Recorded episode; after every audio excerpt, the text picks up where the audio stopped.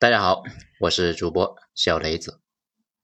十八万买一次偷渡机会，华人海外移民往事。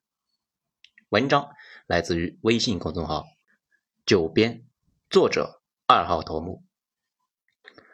这个话题呢，咱们正好啊，从书上看到也不少，再加上呢，我这些年也跑过几十个国家了，在哪儿都能接触到一些当地的华人，所以啊，今天咱们来聊一聊这个话题：海外中国人的来源。那主要是三个不同时期。第一呢，是解放前到海外的。很多中国人离开家乡去海外谋求更好的发展，有的人呢是因为各种原因就留在当地，这些人被称为老华侨。他们在当地的时间很久，长久以来那都是海外中国人的主体，也是外国人认识了了解中国人的主要途径。但是呢，最近这半个世纪变化太快，以至于海外老华侨对中国的了解不会比老外更多。新出去的人和他们比呢，和外国人交流那还费事，很多事情鸡同鸭讲。新华侨和老华侨也不大打交道，互相呢说不到一起去。这第二个时期啊，是改革开放以后啊，到了海外的那个时候，西方发达国家收入那是中国的十倍，甚至啊数十倍，所以沿海地区很多人就想方设法呀去海外。这些人到了海外呢，往往是干着最卑贱的活，但是啊，收入比国内啊高太多。第三个时期是最近二十年，去海外已经不像之前那样偷偷摸摸的，一部分是正规的移民出去的，还有一部分是出去读书的。咱们平时接触的基本上是第三种，会误以为海外华人主流呢就是第三种，其实啊，这是一个小众群体。整体也比较精英一些，但是啊，数量和前两种那是没法比的。不过咱们今天主要讲的是前两种，毕竟啊，那才是主流。先说出国的手段，走正规途径的那是有海外亲戚，通过呢办理手续，然后获得正规的签证，这是最合规矩的方式。但是这种方式办理的难度很大，因为这个亲戚必须要做各种担保。而且办理呢有很多要求，能走通这条路的人很少。有的时候呢，这个亲戚在外面啊混的不行，回国兜售自己的指标，国内就有的人花钱从这个亲戚那里啊买这个身份，在当时花费那非常惊人呢，大多比非法途径那还要贵。有一些特殊情况啊，比如日本遗孤，这个呢要多说几句啊。二战时期，日本军国主义法西斯为了全面占领中国，也为了扩大战争，疯狂压榨国力，造成了很多日本底层老百姓呢生存困难，被日本政府忽悠到我国的东北来做开拓团。十四年抗战来了超过一百五十万人，等到战败，日本政府呢自顾不暇啊，更不要说自家的老百姓了，一股脑的全扔在东北，那自生自灭。当时呢，有很多日本人的孩子和妇女就被家人给抛弃了。对于这些人呢，中国老百姓收养了上万的日本人的孩子，在五十年代，日本政府统计啊有两万多。这按照我们正常的想法，那既然是自己人，那把人接回去那就是了呗。但是啊因为战后日本在美国的圈养之下呢，军国主义势力则一直没有清算。像安倍晋三啊，那个甲级战犯的外公，原本呢就是东北满铁的总经理，战后还能够当了两任的日本首相啊。这些人当年就是始作俑者，认为遗孤是自己当年恶行的活证据，那接回来就等于承认了呀。而日本人一向是认为，只要不承认，就当做没发生过。对于接收遗孤，则一直呢各种推脱。直到二十世纪八十年代，战争已经过去了几十年，当初的孩子啊也成为了中老年，日本呢才同意接收这些人和他们的后代去日本生活。但是好几十年过去了，很多人在中国就生活习惯了，所以最后那只有两千人回去。现在呢，北海道那边有很多啊操着这个东北口音的日本人，有的呢就是这些人。这个曾经有一部成龙主演的电影。新宿事件背景说的就是啊，记得当时这个政策，有的年轻人为了去日本，就假充是日本遗孤的子女。电影中一个被收养的日本孩子呢，现在已经是个老人了。那为了报答中国人当年的恩情，他把全村十几个年轻人都认成了自己的孩子，让这些人有一个合法去日本的身份。片子呢拍得非常棒，里面每个故事呢和人物那都是有真实的原型。还有一种是以留学的名义去海外，这到了以后呢，有的人那是一边学习一边打工，这个呢还是有一个合法身份存在。但是啊，很多所谓的学校那大多是挂羊头卖狗肉，很多都是当地华人办的一个空头学校。这些学校招生他也不是真的去招学习的，而是招过去干别的。比如呢，去工厂，或者干脆就是一个偷渡渠道。说起这种以留学名义做买卖，最有名的那就是二十年前的上海首富周正义。这个人呢，现在啊大多不知道，当年那也算是一个风云人物啊。这个人本来是上海本地的一个穷小子，上世纪八十年代，二十岁出头的周老板呢就做起了一个个体户，但是经营不佳呀。后来就以留学的名义去了日本，干起了代购。不过周老板的代购那不是从日本呢带东西来中国，而是呢从中国人肉运张光幺零幺生发精去日本的卖。啊，说起这个呢，日本中年男性秃头的比例之高啊，那是世界所罕见的。而日本男性对于生发那是一种信仰，不惜一切代价。那个时候正是日本经济啊最热的时期。这种张光幺零幺生发水呢，在上世纪那也是个奇迹啊！有个村里面叫赵张光的赤脚医生，据说呢，研究了一百多次，研发成了一种生发水，应该呢是有点用的，而且配方保密，不仅呢在国内大卖，在美国、法国、日本，那引起了巨大的反响。但是当时没在日本开经销店，只要是带到日本，那就可以啊有十倍的利润。周老板曾经在采访中他说啊，当时呢自己每周两次飞机往返，在行李中装满了生发精，他拖着一箱外加背一包，从地铁站要走很远去交货。当年呢每次最少能够挣到在国内啊上一年班的钱，就靠这第一桶金，周老板走上了致富大道。周老板就赶上了改革开放的春风呢，就赶上了中国当时啊几乎所有的风口啊，什么国企改革、酒店业、股市大潮啊、房地产等等等等，一度赚的是盆满钵满。不过跟所有那个时代的风云人物一样，钱那也是不干不净，经不起查呀。二零一三年锒铛入狱，今年四月呢那才出来。不过留学生名义打工本身有限制。而且签证的时间有限，有的人直接就放弃了合法身份啊，成为了一个非法居留，业内呢就叫做黑了下来。在上世纪八十到九十年代，办理签证那还很难，有时候想离开国境那都需要非法手段，有的是坐船出海，有的是啊徒步非法越境。现在随着中国的国力提高，很多小国的签证那非常简单。有的呢，干脆就是免签。至于你到了以后怎么走，那方式多种多样，路线呢也不同。但以前不一样，大部分国家呢都在防着中国人，这看见华人的脸呢，就觉得啊，这伙人那就是要黑下来。所以那个时候比较标准的流程啊，如果是去欧洲，大多呢会先去东欧小国，然后啊在当地住个几天，等到一批人凑齐了之后呢。因为很多人那个时候呢，都是从不同地方啊几个聚集在一起的，以免被注意到。这个时候啊，有的是转机，有的是转车，一站一站的往前走。有的时候啊，还可能是步行从小路来过境。整个过程要听指挥，不是乱动。遇到检查要冷静。如果啊被怀疑了，也不要慌。检查的人很多对中国的面孔呢比较不在意啊。他们主要在意的是其他的一些人，很多时候被逮住了也不一定遣返，很多会被关起来。如果有人花钱来保释，那就放了。你问放了咋办呢？再试一次呗。有时候没人保，那关一段时间也可能就放了。如果去美国，有的是搭轮船一路到的。看以前的香港电影跑路，那就是带一包的行李上货轮。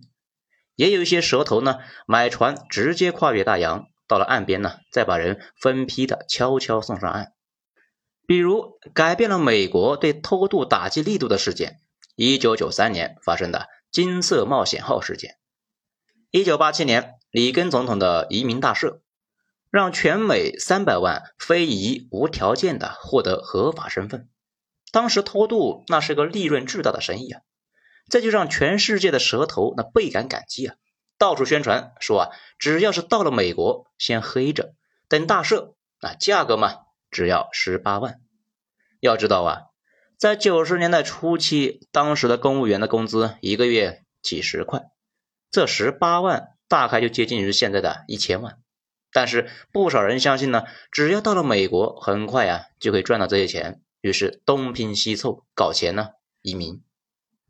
一九九二年，有个蛇头就买了一个破货轮。一九九三年，在船上呢装了将近三百个中国偷渡客啊，这大部分呢是福建人，跨过大西洋到纽约呢，准备上岸。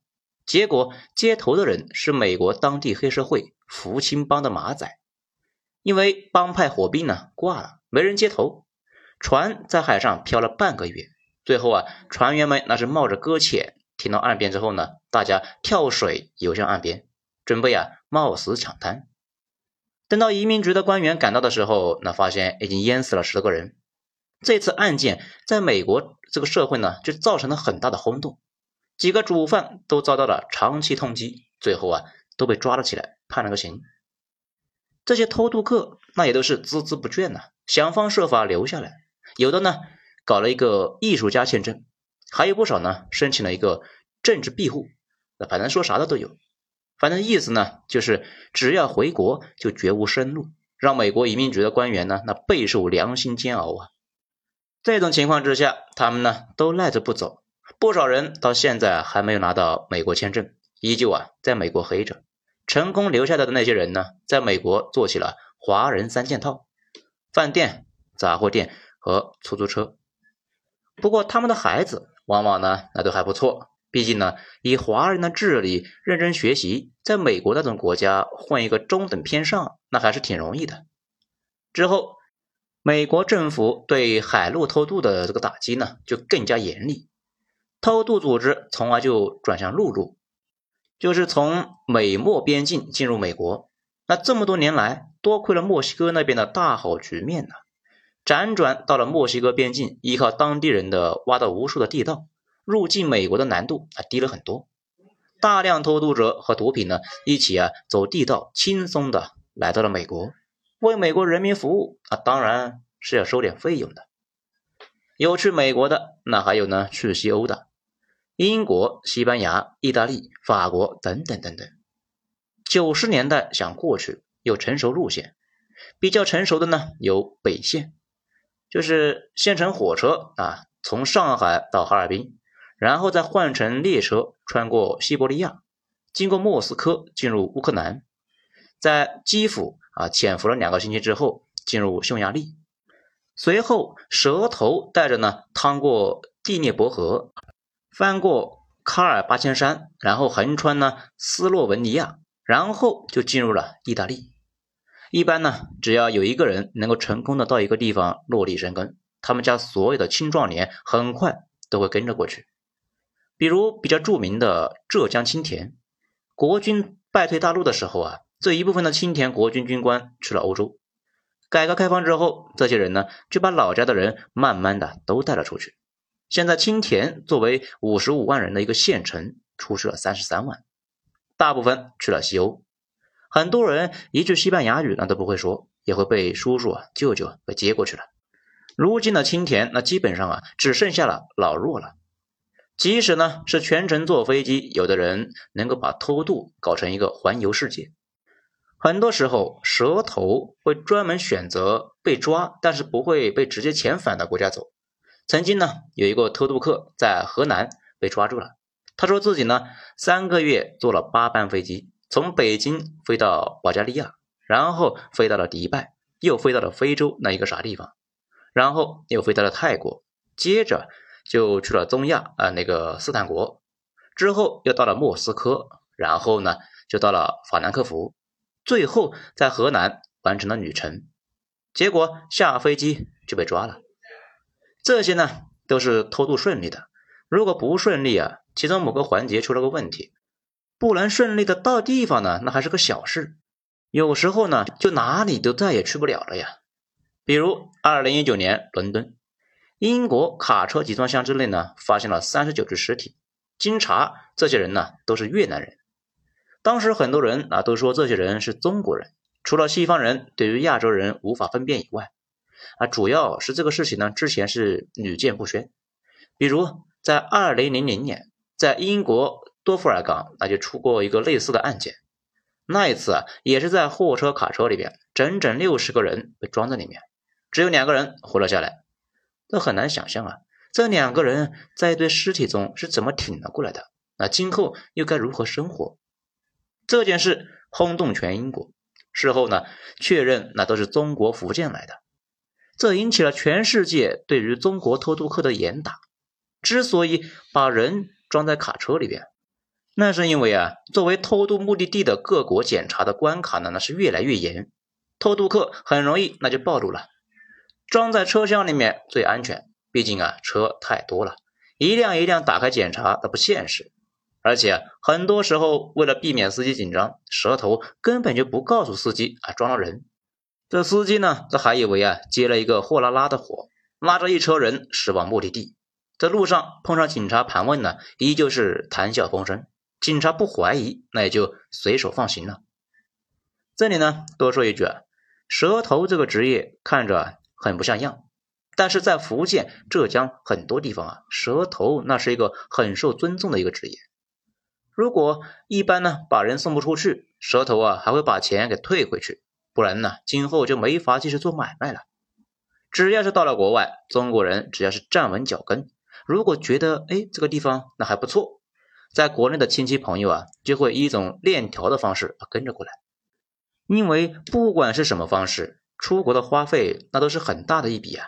最便宜的偷渡那也要两到三万美金，如果是办合法的手续，那也贵好几倍啊。很多时候是无法一次付清的。特别是在上世纪八十到九十年代，这笔钱那要各种借啊，甚至全村一起凑钱才能够送一两个人出去。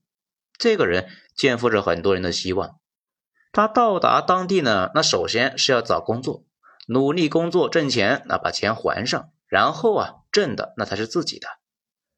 挣钱这种事往往也不是那么容易的，毕竟你是没身份的，随时要躲避警察和移民局的骚扰。到了一个地方啊，语言又不通，在福建那边出国的呢，啊都是先过去啊，再学习语言的。这几乎呢就没啥选择，只能够去华人开的饭店里的后厨啊。当然了，工资呢也会低的很多，不然人家也不会冒险去找个黑户啊。这些人刚过去那一两年，往往是过着老鼠一样的生活，在一个极小的空间里面工作生活，几乎呢是不见天日。每天那就是不断的工作攒钱，不过考虑到当时的汇率差距啊实在是太大，九十年代在国内一个月赚一个百八十块的，那到了欧洲和美国呢，基本上可以赚国内十几、二十几倍多的一个收入，经常那边的一个月顶这边两年。这种情况之下，南方就流传了一句话呢：当你啊是一个穷光蛋的时候，你不会担忧未来。因为呀，未来只能够是越来越好。这个呢，还流传着一句话，叫“田字不出头，工字不出头”，啊，所以啊，想出头就得搏一把。现在的墨西哥移民美国，主要那也是这种路线：先偷偷的去美国，然后躲在后厨等大赦，或者是攒钱搞身份。据估计啊，现在美国啊，黑着一千一百万这种黑户等大赦。拜登考虑过一个特赦八百万人的一个政策，不过呢，没法操作下去啊，因为啊太分散了。整体而言呢，洛杉矶和旧金山的华人那是非常多的，毕竟挨着太平洋嘛。纽约那边的欧洲移民比较多，南方休斯顿主要是墨西哥移民，迈阿密那边呢是古巴人比较多，在上世纪九十年代那一会儿，华人移民在美国啊，只要是不被逮到，不要太久，那就可以还掉欠款。过一段时间以后，那就可以申请合法居留，也就是通过申请获得合法身份。当年各种方式呢，那是五花八门，大部分的理由啊都很反动啊。这里呢，咱们就不多说了。只要一个人得到了合法身份，然后当地的移民局就会啊开始陆续的收到各种申请，这个人会把他的一堆亲戚啊都申请过来，等这些人得到身份之后呢，就会又重复上面的操作。所以在沿海地区，有的地区呢和海外某个地区好像就结成了友好城市一样，大量的人都往那里去，这些人呢。来到以后啊，就聚集在一起，形成了一个一个的新的华人社区。这里不同于以前的唐人街，那是一种新的形式。按照啊一个从泉州到法拉盛啊，这里呢纽约啊主要是华人的聚集地。凤姐啊以前就在法拉盛的美甲店那上班。这按照呢一个从泉州到了法拉盛这个小伙子的说法呀，在这里一切都和国内那是一样的。不过东西啊比国内差多了，还死贵死贵的。他经常有种错觉，觉得自己啊没有离开以前住的那个镇子，这里的一切都是假的。最夸张的一次，他曾经呢一大早被第八套广播体操的音乐给吵醒了，迷迷糊糊的就感觉自己还在上高中，这吓得呢一骨碌就爬起来穿衣服，还在喊呢：“哎，妈妈，你怎么不叫我？”足足十秒钟，他才想起啊自己在纽约啊。而且自己已经二十六岁了，那个音乐是外面一辆煎饼车的，而他妈妈在地球的那一边。中国人这个特点在意大利华人的聚集地普拉托啊最典型，那里是温州人的地盘。二十世纪八十年代，温州人到这里呢，依靠缝纫机和双手啊，每天做当地人两倍以上的工作，每一毛钱都挣，一毛钱都不花。然后啊，把家里所有叫得上名字的亲戚啊都招来，来的这些人一样是勤劳，一样是节省，最后开始呢买意大利人的铺面和牌子，扩大自己的生意，然后招来更多的亲戚，每天就是干活再干活，甚至普拉托中国人的死亡率呢，那也是低的不可思议，除了突发疾病或者是车祸，那几乎就没有中国人死过，而且。中国人里面没有老人，即使你看到一个老人呢，那过几天就消失了。这个就让意大利人啊曾经大惑不解啊。后来中国人就告诉他们，这叫落叶归根。如果年纪大了，就会带着积蓄呢回到中国去。这种情况在海外非常常见。西班牙的华人区乌塞拉区啊，这个华人也一样。那里呢主要是温州和青田人，他们晚年一定要回去。最起码呀，骨灰得回去。这些年，很多国家开始对中国人这种玩法严厉打击。毕竟来了的目的啊，不是融入，而是回去，这让当地政府非常崩溃啊。比如澳大利亚就出台过政策，表示对于福建人申请来澳要严格限制，其中有几个地市的人，那基本都不许办理，连旅游签证都不给办。这种政策呢，以前还有点用，不过，现在国内基本上是户口开放，这换个地方啊，落户办个身份证，那是分分钟的事情。在这之外，那还有大量的中国生意人，在全世界买卖，脚步那是布满了全世界。比如木材生意的中国人，从越南到巴西，从爪哇岛到尼日利亚，这些人在巨大的热带雨林里面寻找合适的树木，特别。是中国人青睐的硬木，光是寻找那就非常艰辛了。在雨林里面，因为传染病或者是毒蛇死掉的人啊都很多啊，甚至有的人掉进了一个巨大的树坑，等救上来的时候啊，因为没有医疗条件，已经不行了。比如在非洲淘金挖矿的中国人，还有在一些第三世界做货物贩卖的，在当地呢辛勤劳作，那各种辛苦。但是很多时候，当地政策一变，来人把封条一贴啊，说你犯法了，现在东西啊都归他，这前期投入就都打了水漂啊。有的呢贴了封条还要抓人，关进去啊，叫赶快交罚款啊，什么时候交了呢？什么时候放人？这还告诉你啊，哎，他们监狱条件不好啊，这个身板不行的，在这里面坚持不长啊。甚至呢，还有啊，直接来人就明抢，如果成果不满意，就把人呢给绑走两个，叫赶快送钱过来啊，不然，嗯，你懂的。好，今天呢，咱们就说到这里啊，也就不多说了。这个过程呢，其实非常感慨啊，现在的人已经很难想象以前有多穷，所以啊，才会有那么多人挤在一个集装箱里面，十几天吃喝拉撒那都在里边。甚至时时刻刻都冒着生命危险，到了海外又是起早摸黑的工作，要把老家的人一个一个都带过去。如今这种事情已经很少了。一方面呢，如果你有那个闯劲，去一线城市往往也能够混得很不错。另外一个方面，中国的收入正在跟欧美发达国家一步步缩小。如果正常去上班，那可能啊不少人还愿意。如果继续啊像以前那样过着老鼠的那种生活啊，大部分的中国人也不太愿意了，反倒是越南人他还愿意。所以这两年时不时的就有新闻啊，越南偷渡客死于偷渡过程。这还是啊希望国家能够发展的越来越好吧，大家呢再也不用去受以前那些苦，那些悲剧也就不再重演了。贫穷真的是最大的原罪啊！好，今天咱们就说到这里，下一章更精彩。我是主播小雷子，谢谢收听。